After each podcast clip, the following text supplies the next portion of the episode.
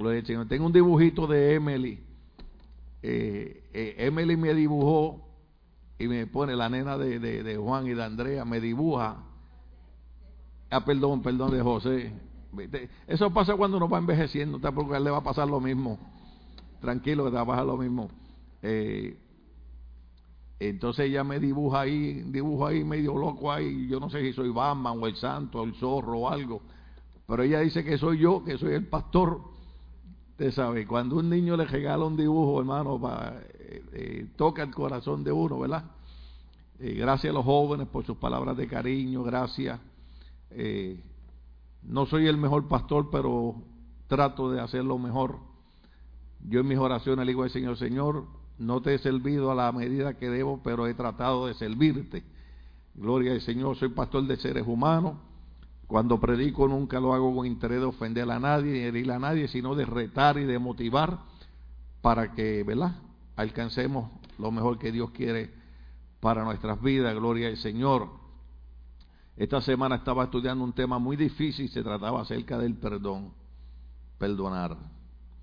Y decía, si tú quieres alcanzar muchas cosas, tienes que perdonar. Le decía, Señor, ¿por qué leí ese capítulo? Y tuve que dar la rodilla y empezar a perdonar a un montón de gente, hermano. Y todavía tengo la lista, no he terminado. Hay que perdonar porque Dios nos perdonó a nosotros primero. Amén, gloria al Señor. No es fácil. Uno no olvida lo que le han hecho a uno, pero ya no surte efecto. Amén. Porque hay personas que a veces nos hacen daño en ignorancia, en circunstancias y después uno entiende, uno dice, Señor, bendícelos, perdónalos, ayúdalos. Gloria al nombre del Señor. Así que vamos al libro de Génesis. El tema de hoy se titula, en forma de pregunta, ¿es mi familia disfuncional? Diga conmigo, ¿es mi familia disfuncional?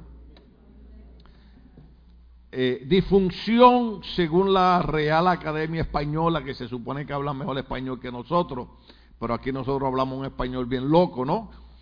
Eh, disfunción es un desarreglo en el funcionamiento de algo. Disfunción es el desarreglo en el funcionamiento de algo o en la función que le corresponde. La funcionalidad de una familia no está determinada por la composición de sus miembros. Digo esa parte bien. De la manera que una familia funciona o su funcionalidad o, su área positiva no está determinada por la composición de sus miembros, sino por cómo se comportan los que la componen. Voy despacio ahí. ¿Cuánto estamos aquí? La funcionalidad de una familia no está determinada por la composición de su miembro. La función de una familia no es si somos 10, si somos 6, si somos 5, si somos 4, si somos 20, sino una familia funciona por cómo se comportan los que la componen.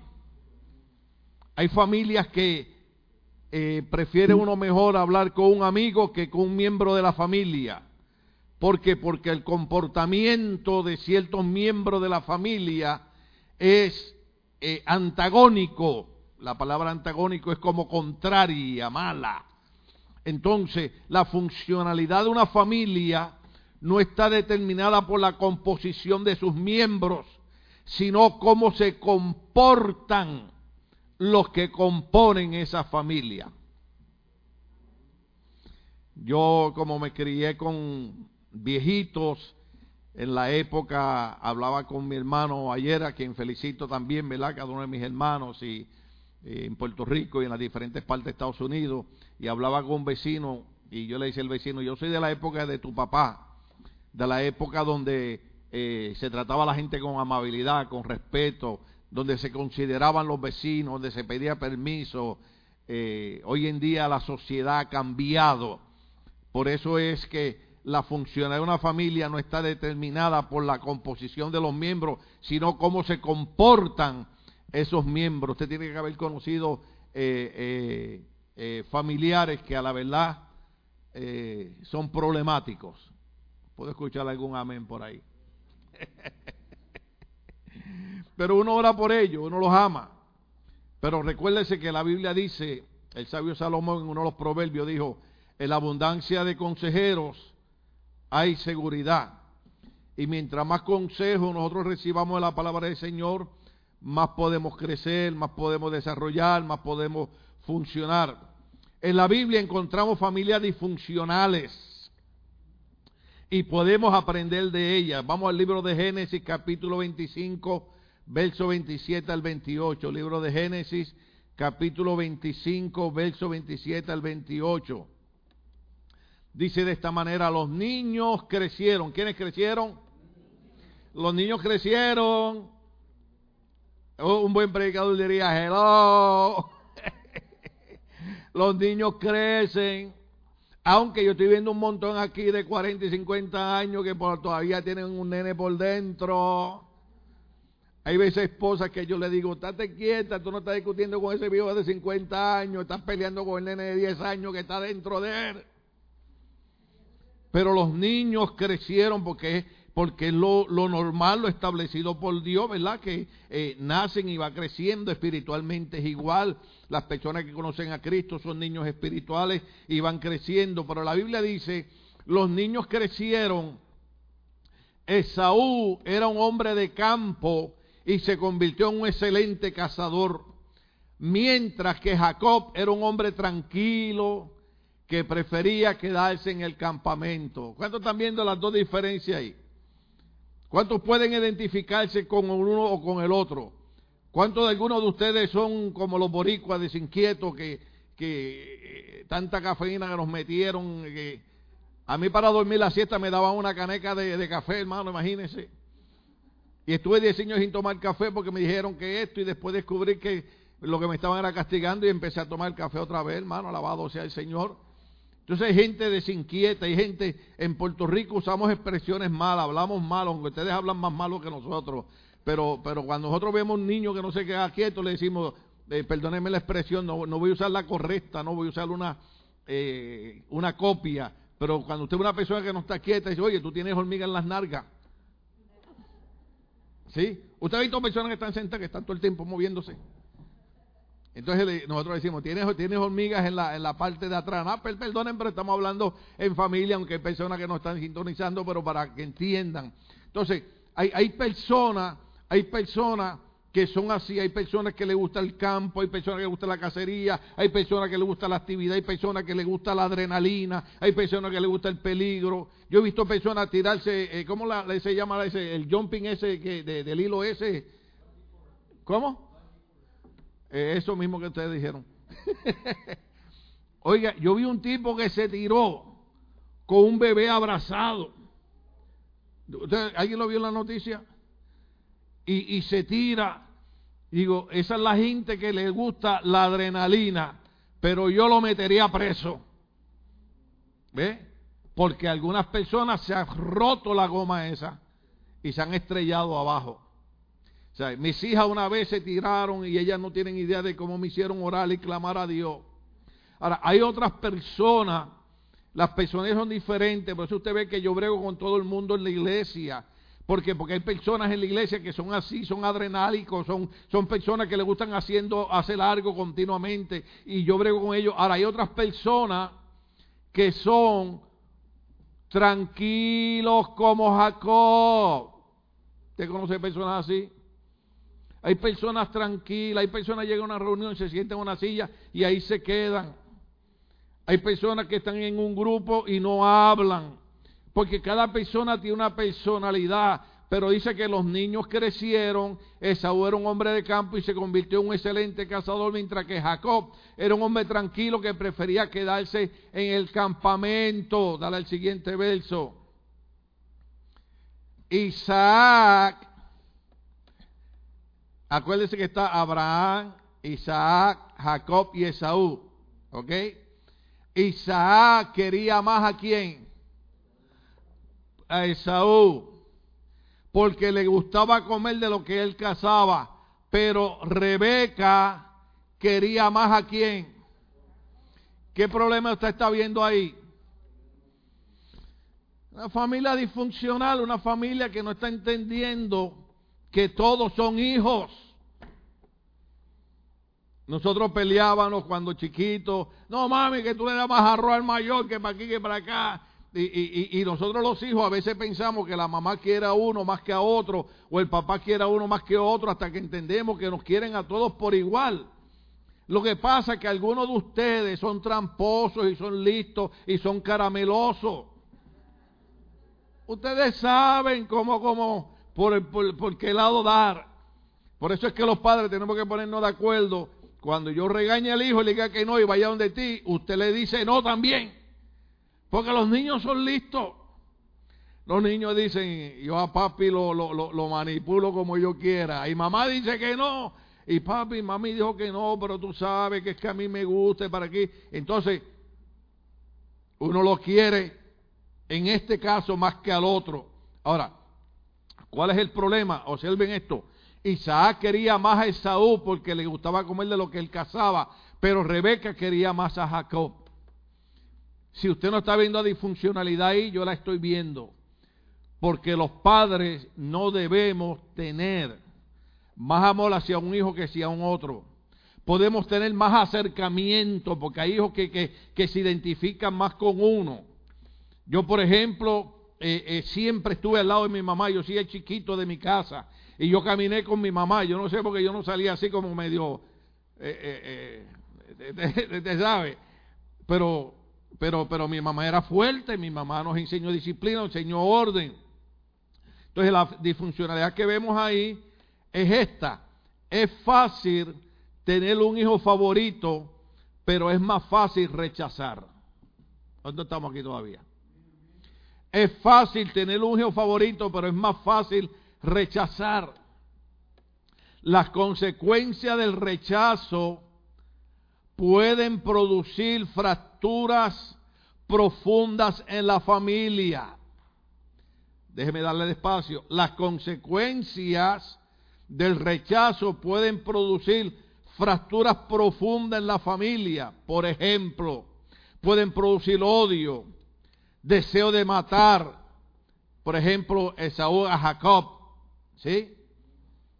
Por eso Jacob vivió muchos años lejos de su casa y ausente del amor de sus padres. Usted recuerda, usted recuerda cuando, cuando están en el campo y Esaú tiene hambre y le dice a Jacob y Jacob le dice, si tú me vendes la primogenitura por un plato de lenteja, pero, pero esa situación causó que él tuviera que salir huyendo y estar 21 años alejado de sus padres. Por eso es importante que nosotros como cristianos, la Biblia es un manual de vida. La gente ve la iglesia como religión, la iglesia ve la Biblia como, como, como algo religioso, como algo prohibitivo, no lo es. El sistema gubernamental actualmente quieren sacar a Dios de nuestra mente, de nuestra vida. No hay que leer la Biblia, no hay que ir a la iglesia. Déjame decirte algo, lo más sabio es servir a Dios, lo más sabio es venir a una iglesia, lo más sabio es leer la iglesia, eh, en la Biblia, porque la Biblia nos enseña a nosotros una multiforme maneras de vivir que nos darían éxito. Por ejemplo, no hay mejor cosa que una familia que se lleve bien. Sin embargo, ¿qué ocasionó que un padre amara a un hijo y una madre amara al otro? Que hubiera fracción entre ellos porque uno se sentía rechazado y el otro se sentía favorito. ¿Qué hizo eso? Creó, creó odio en uno de los hermanos que deseó matar al otro y el otro tuvo que salir huyendo. ¿Qué creó eso? Que estuvo ausente 21 años del amor de su familia. Y no se crea que esto es fácil predicarlo, suena fácil, usted me está oyendo y dice, oh, es fácil, no, no, no, no, no es fácil, no es fácil porque todos los que estamos aquí somos familia. Y todos los que estamos aquí hemos experimentado esto que yo estoy hablando. Usted no tiene idea cuando yo veo, cuando yo veo, por ejemplo, en la televisión que, eh, hacen algunos programas el gobierno y vienen padres a abrazar hijos que les permiten venir a Estados Unidos, hijos que hacían 18 o 20 años que no venían, y cuando ven a sus padres que lo dejaron joven y ya están viejitos, caminando con un bastón, hermano. Cada uno de nosotros en algún área de esta, de, esta, de esta plática que estamos teniendo nos vamos a identificar. El primer punto es que había un padre que tenía favoritismo con un hijo y una madre que tenía favoritismo con el otro. Y nosotros tenemos que tener cuidado con eso. Hay hijos caramelosos, hay hijos más serios, pero nuestro amor debe ser el mismo hacia todos los hijos. Mi mamá me decía a mi hijo, yo te cargué a ti nueve meses en el vientre, igual que cargué a tus otros dos hermanos. Y tus dos hermanos me causaron dolor en el parto como me causaste tú. O sea que cada madre tiene que entender que todos son hijos. Yo no sé cómo que dicen en Guatemala, todos hijos, todos centenados, algo así. Oh, aleluya, ya estoy aprendiendo. Par de viajes más a Latinoamérica y Centroamérica y aprendo. Entonces quiero repetirle, es fácil tener un hijo favorito, pero es más fácil rechazar. ¿Cuántos saben que es más fácil rechazar que tener el favoritismo con la gente? En las iglesias ocurre lo mismo. En las iglesias hay que tener cuidado porque muchas veces en las iglesias nosotros tenemos favoritismo con ciertas personas y rechazamos a otras. Eso no es correcto. Nosotros debemos amar a todo el mundo por igual porque la Biblia dice, amaos los unos a los otros extrañablemente en el amor de Dios. Si usted es una persona que usted siente rechazo hacia alguien, usted debe orar, Señor, ayúdame, quítame este rechazo, quítame este, este malestar con esta persona y, trate de buscar acercamiento, porque muchas veces nosotros rechazamos personas porque los juzgamos por fuera y no los hemos tratado. Yo siempre recuerdo, doy el testimonio, no me da vergüenza decirlo, una de mis cuñadas que yo bromeo con ella, nos llevamos muy bien. A principio yo le caía como bomba, yo le caía mal. Y le decía, pero ¿qué le pasa a esta?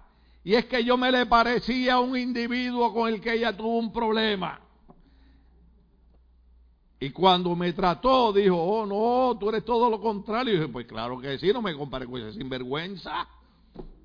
Entonces, muchas veces nosotros vemos una persona que se nos parece a alguien que nos hizo algo malo y la rechazamos sin ni siquiera darle la oportunidad de tratarla.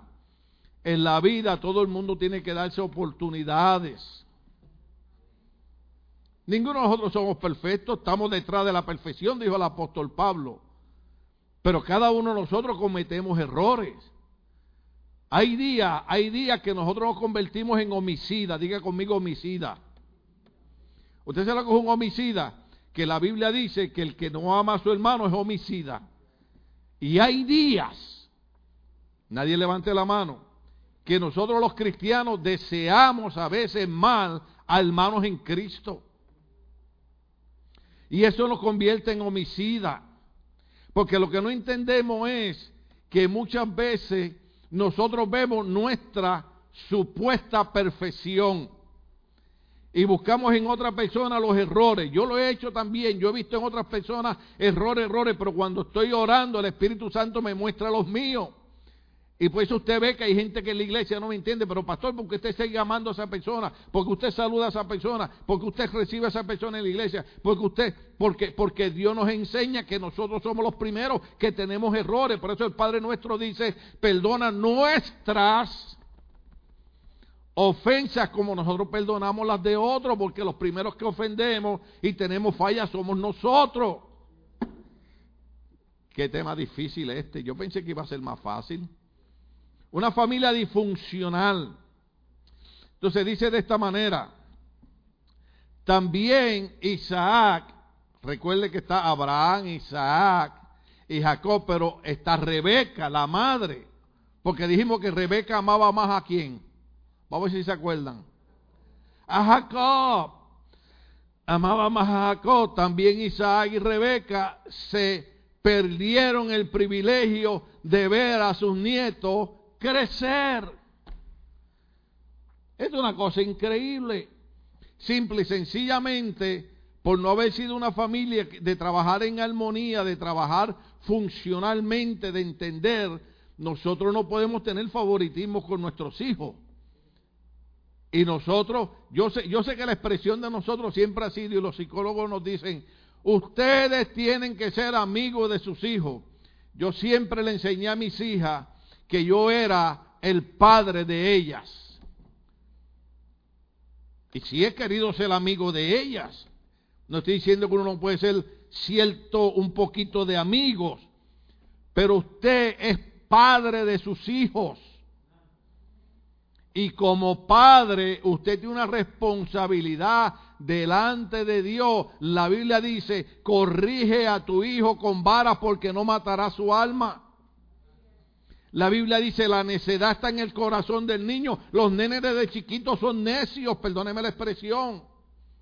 Ustedes lo eran, ¿se acuerdan? No te trepes en la mesa. ¿Y qué usted hacía? Para la mesa que iba. No agarres esa galleta. ¿Y qué usted hacía? Se la comía. Entonces ahora usted viene a regañar a sus hijos como si usted nunca hubiera hecho nada.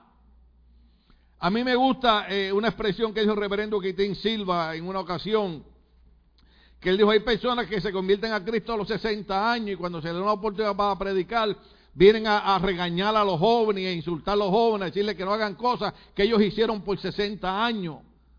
Por eso yo tengo cuidado cuando yo hablo a los jóvenes, yo los motivo, yo los reto, yo les digo no haga esto, no haga aquello, pero recuerden los jóvenes que yo estoy sirviendo a Cristo desde los 18 años. Yo soy una prueba de que nosotros podemos servir a Cristo en los días de nuestra juventud. La Biblia dice, acuérdate de tu Creador en los días de tu juventud, antes que vengan los días malos y diga, no hay en ellos contentamiento. O sea, cuando nosotros soltamos, nosotros estamos soltando, eh, perdone la expresión, con ejemplo.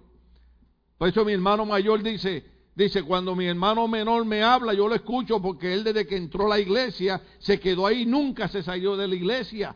Y lo hemos visto crecer y hemos visto la trayectoria, hemos visto su integridad como ministro.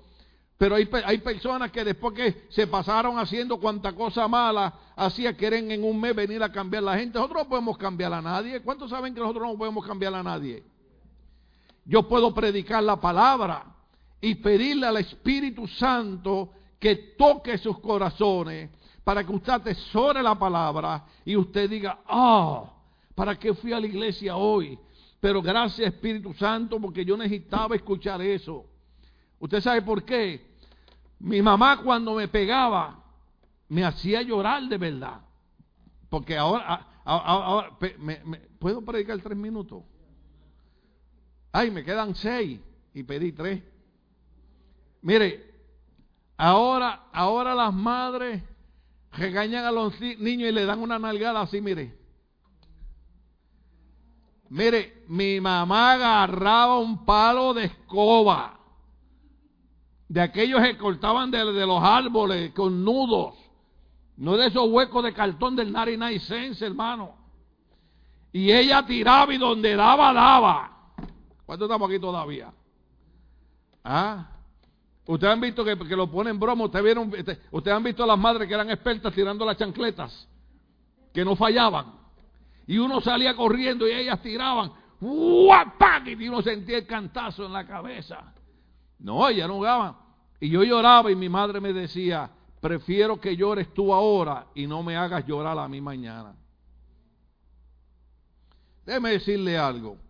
Nosotros no creemos en el abuso de los niños, nosotros no creemos en el maltrato de niños, nosotros creemos en darle oportunidad. Yo he dicho aquí un montón de veces, ¿para qué hace caminar su hijo 50 millas que usted caminó cuando le puede eh, eh, eh, evitar 25 millas orientándole, capacitándole y aconsejándolo?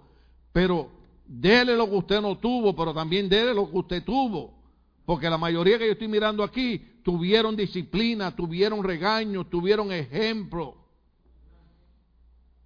¿Cuántos ustedes, sus, sus, papás se acostaban a las 8 de la noche? ¿Y a qué hora ya estaban levantados? A las 4 y 5 de la mañana ya estaban en pie y trabajando. Mi suegra tenía hijos y allá la semana ya estaba ordeñando, ordeñando vacas allá en Guatemala. Y ahora usted ve la generación de ahora, perdóneme la expresión, yo sé que, hay que reclamar derecho y que hay que de eso, yo estoy de acuerdo con eso, pero ahora tenemos un montón de gente que reclama y reclama y reclama, pero no quieren trabajar. ¿Cuánto estamos aquí? Yo recuerdo un día que, eh, mire, yo quedé traumatizado, nunca se me olvida. Nosotros esperando en Puerto Rico las vacaciones son eh, eh, eh, junio y julio, y yo esperando que terminara la escuela de vacaciones, para irme para el río, irme para la playa, y, terminó la escuela hoy, y mañana mi mamá me dijo, vamos para el pueblo, como decía el downtown, y fuimos a una tienda de un señor que se había criado con ella, tenía un negocio de, departamento de ropa y de electrónica. Y cuando entramos me dice, mira, este es el muchachito que yo te dije. Le dije, ¿qué está pasando aquí? Yo como un preso me llevaron allí. Y el señor, uno alto, él, dijo, está bien Mercedes, déjalo aquí. Y dije, pero como que déjalo aquí. Entonces llamó un muchacho que se llamaba Ernesto y dice, Ernesto, llévalo para arriba al almacén y enseñale lo que tiene que hacer. Y yo veía que mi mamá iba saliendo y yo parecía un nene entrando a Kindergarten. Yo, y, yo decía, pero ¿dónde va mi mamá? Me dejó aquí solo. Hermano me llevó a trabajar los dos meses de vacaciones, a trabajar. Pagaban un dólar setenta y cinco centavos la hora en aquel tiempo. Y todavía hay gente que se queja porque le pagan 15 dólares. Aunque yo sé que, las cosas han cambiado. Pero ¿qué era lo que estaba haciendo mi madre? Mi madre me estaba enseñando que la vida es difícil, la vida es dura, la vida te da reto y la gente perezosa no va para ningún lado. La Biblia dice, perezoso, mira la hormiga que aunque no tiene capitán, se prepara en el verano para cuando venga el invierno. Hay gente cuentista. Ay, ya se me fue el tiempo. Sigo. Hay gente cuentista. Hay gente, hay gente que lo que le gusta es hablar con uno nada más para, para sacarle dinero y, quiere vivir del cuento y quiere vivir de otra gente. ¿Cuánto estamos aquí? Y yo aprendí con eso, mi, hermano, con todo respeto, y, y, lo honro porque salió de la droga pulmón, o sea, sin tratamiento médico, nada, era un adicto a la heroína pero era un peligro hablar con él. Porque él hablaba contigo y en menos de 15 minutos te había sacado 50 dólares y después tú decías, pero, pero como yo le di ese dinero a este hombre. Hermano, porque crean una habilidad de palabra, nosotros le llamamos a esos picos de oro. Y hay gente que son picos de oro. Y hay gente que te forman un drama y una tragedia. Aquí vino una viejita una vez que entejó a su padre como 15 veces. Y nosotros le dimos una ofrenda y le ayudamos con 100 dólares para... Eso hace como, como 25 años atrás. Y resultó ser que eh, el trabajo de ella, ¿usted sabe cuál era? Era ir a todas las iglesias y a todas las iglesias que iba. No es que mi papá se murió en México y tengo que enterrarlo y los pastores con un buen corazón. Por eso es que yo he aprendido, hermano, me perdonan esta que voy a decir. El burro no era arisco. Lo hicieron.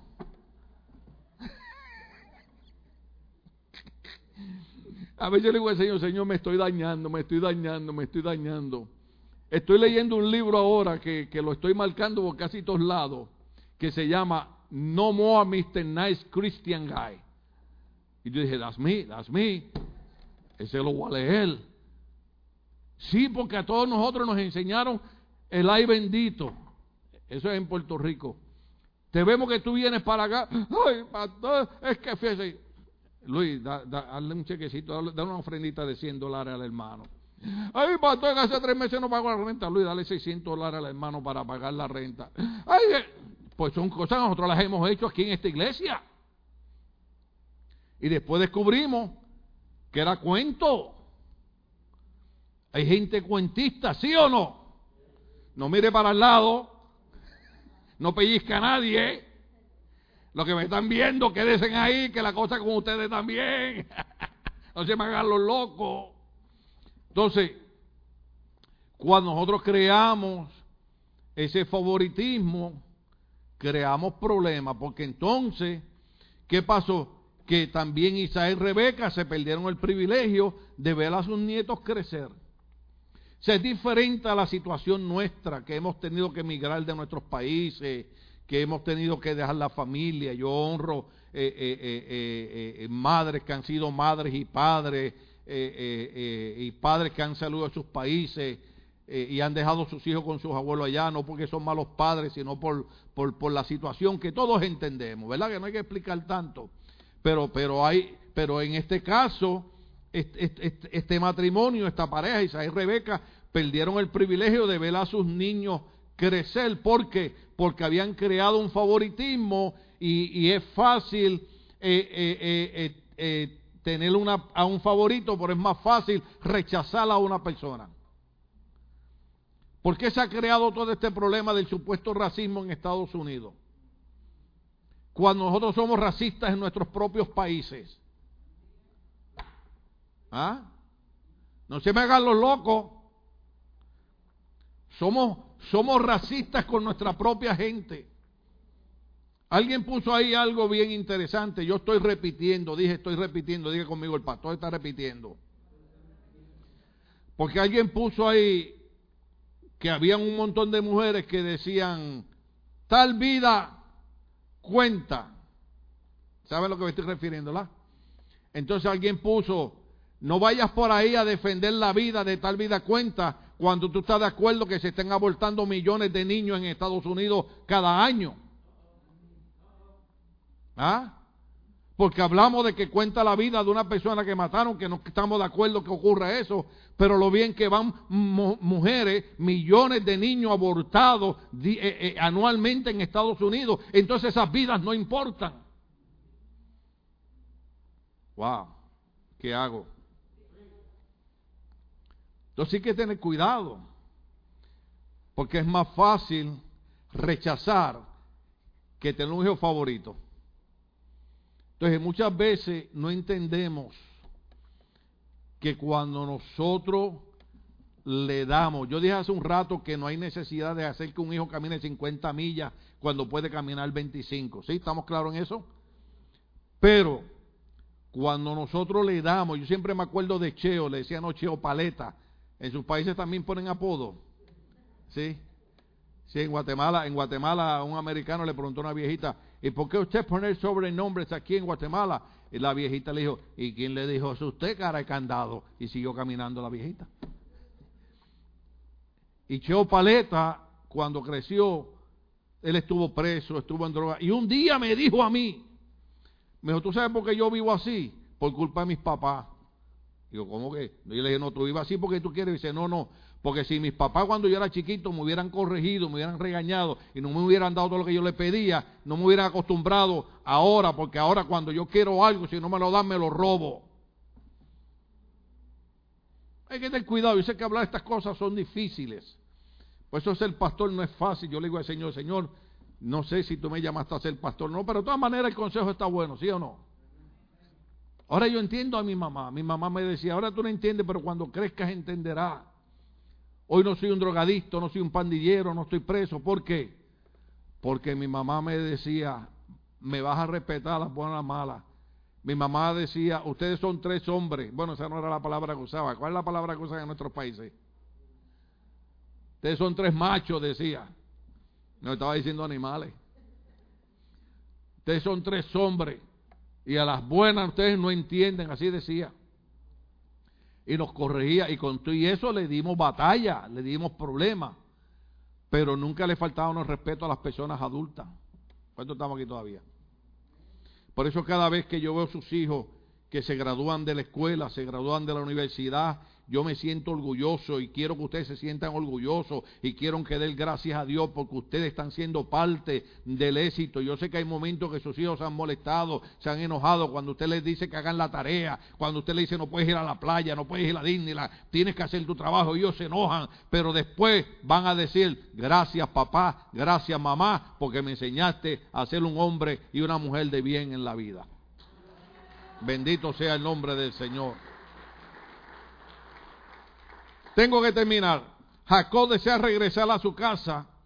Cuando la familia está dividida, necesitamos la reconciliación. Diga conmigo reconciliación. Cuando la familia está dividida, necesitamos la reconciliación. Ahora, después de 21 años, Jacob dice, yo necesito, yo necesito reconciliarme con mi hermano Esaú. Wow, estos mensajes son difíciles. Cuando nos buscamos y tenemos la actitud correcta, podemos vivir la reconciliación y terminar con la disfuncionalidad. Veamos el encuentro, Génesis 33, 1 al 14. ¿Tenemos tiempo? Vamos a robarle cinco minutos. Cuando Jacob alzó la vista y vio que Saúl se acercaba con 400 hombres, repartió a los niños entre Lea, Raquel y las dos esclavas. Al frente de todo colocó a las criadas con sus hijos, luego a Lea con sus hijos y por último a Raquel con José. Jacob por su parte se adelantó a ellos inclinándose hasta el suelo siete veces mientras iba acercando a su hermano. Pero Saúl corrió a su encuentro y echándole los brazos al cuello lo abrazó y lo besó. Entonces los dos se pusieron a llorar. Luego Esaú alzó la vista y al ver a las mujeres y a los niños preguntó, ¿quiénes son estos que te acompañan? Son los hijos que Dios le ha concedido a tu siervo, respondió Jacob. Las esclavas y sus hijos se acercaron y se inclinaron ante Esaú. Luego Lea y sus hijos hicieron lo mismo y por último también se inclinaron José y Raquel.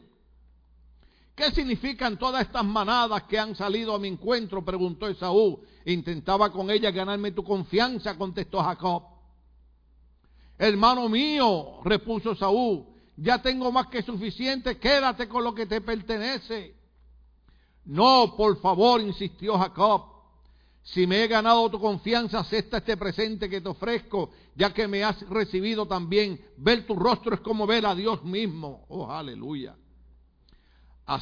Acéptame el regalo que te he traído. Dios ha sido muy bueno conmigo y tengo más de lo que necesito. Fue tanta la insistencia de Jacob que finalmente Saúl aceptó. Más tarde Saúl le dijo, sigamos nuestro viaje, y yo te acompañaré. Pero Jacob se disculpó, mi hermano y señor debe saber que los niños son todavía muy débiles y que las ovejas y la vaca acaban de tener cría y debo cuidarla. Si les exijo demasiado en un solo día, se me puede morir todo el rebaño. Terminamos con este verso. Es mejor que mi señor se adelante a su siervo que yo seguiré al paso de la manada y de los niños hasta que nos encontremos en Seir. ¿Qué significa eso? Madurez es reconocer que cada familia tiene su propio paso, ritmo y forma. Lo repito. Madurez reconocer que cada familia tiene su propio paso, ritmo y forma de ser. Así lo expresó Jacob en el verso 14 que acabamos de leer. Es mejor que mi Señor se adelante a su siervo, que yo le seguiré al paso de las manadas y de los niños hasta que nos encontremos en Seir. Es igual que en la iglesia, las personas crecen diferente. ¿Usted ha visto personas que llevan tres años en la iglesia y parece que llevan veinte? En su madurez espiritual? ¿Por qué? Porque llevan tres años dedicados al Señor, no faltan a los cultos, leen la Biblia, se meten al seminario, buscan de Dios. Y hay personas que llevan 20 años y usted le pregunta el Salmo 23 y dicen, y Lola la tralera iba camino a... No, hermano. Termino con esto. Jacob valorizó a su familia. Diga conmigo, Jacob valorizó a su familia. La familia es importante. Por eso el logo en nuestra iglesia dice Ministerio Bautista Logo, una familia grande. Por eso, aunque usted a veces me vea serio o algo, yo nunca estoy en sí enojado con nadie ni molesto con nadie. ¿Usted sabe por qué? Porque nosotros somos una familia. ¿Estamos aquí todavía? Y cada familia va a un ritmo diferente. ¿Estamos aquí todavía? Nadie levante la mano, pero ¿cuántos padres han deseado que un hijo sea igual que otro? Tranquilo, padre. Cada hijo tiene su manera de ser. Cada hijo tiene su manera de desarrollarse. ¿Estamos aquí? Yo estaba hablando con, con, con mi esposa y le estaba diciendo, Hemos bregado con nuestro nieto David Jonatán. Y ya dos veces he ido con él, hermano. Y es verdad que me he quedado abajo orando. Pero ya dos veces ha ido a pilotear un avión. Porque está estudiando para ser piloto. Yo le dije, esta fiebre ahorita se le pasa. No, que va, hermano, ya, ya dos veces, eh, antier esta semana estábamos. Y ya él solo aterrizaba el avión en el aeropuerto aquí de Torrance. Después aterrizaba en el aeropuerto de Long Beach. Yo dije, nos sorprenden nuestros hijos. Porque a veces deseamos que nuestros hijos sean lo que nosotros deseábamos y no fuimos. Y cada niño y cada persona va un paso diferente. Lo leyeron en el verso 14 conmigo. Vete tú adelante, nosotros iremos a nuestro paso. Y cada familia crece diferente. Por eso es que yo tengo paciencia con ustedes, hermano. Yo estaría diciendo, gracias Señor. Porque algunos de ustedes son serios. Bregar con alguno de ustedes, déjeme decirle algo. Cada vez que usted entre a esta iglesia, haga lo que dice el Salmo 100, entre por los atros de la casa del Señor dando gracias al Señor, porque el pastor tiene la paciencia conmigo que no tiene mi esposa, ni mi esposo, ni mis hijos, ni mi abuela, ni mi tía, ni mi madrina, ni mi padrino, ni menos el vecino. ¿Cuántos estamos aquí todavía? Porque yo sé que todo el mundo va un paso diferente. Yo le doy oportunidades a la gente. A otros los dejo tranquilos. Ah, pero el pastor no me pone. Porque es que tú vas a paso lento. ¿Cuántos estamos aquí todavía? Hay otro que yo lo veo que digo, ah, vamos a darle las herramientas a este que es para adelante. Ahora, esta parte es importante. Jacob valorizó a su familia. ¿Por qué? Porque Jacob trabajó 21 años por su familia. Valorizar la familia es importante. Voy a decir algo aquí que les va a doler. No espere que se le muera un familiar para venir a abrazarlo. Yo sé que estamos en coronavirus y no podemos abrazarnos ni nada de eso.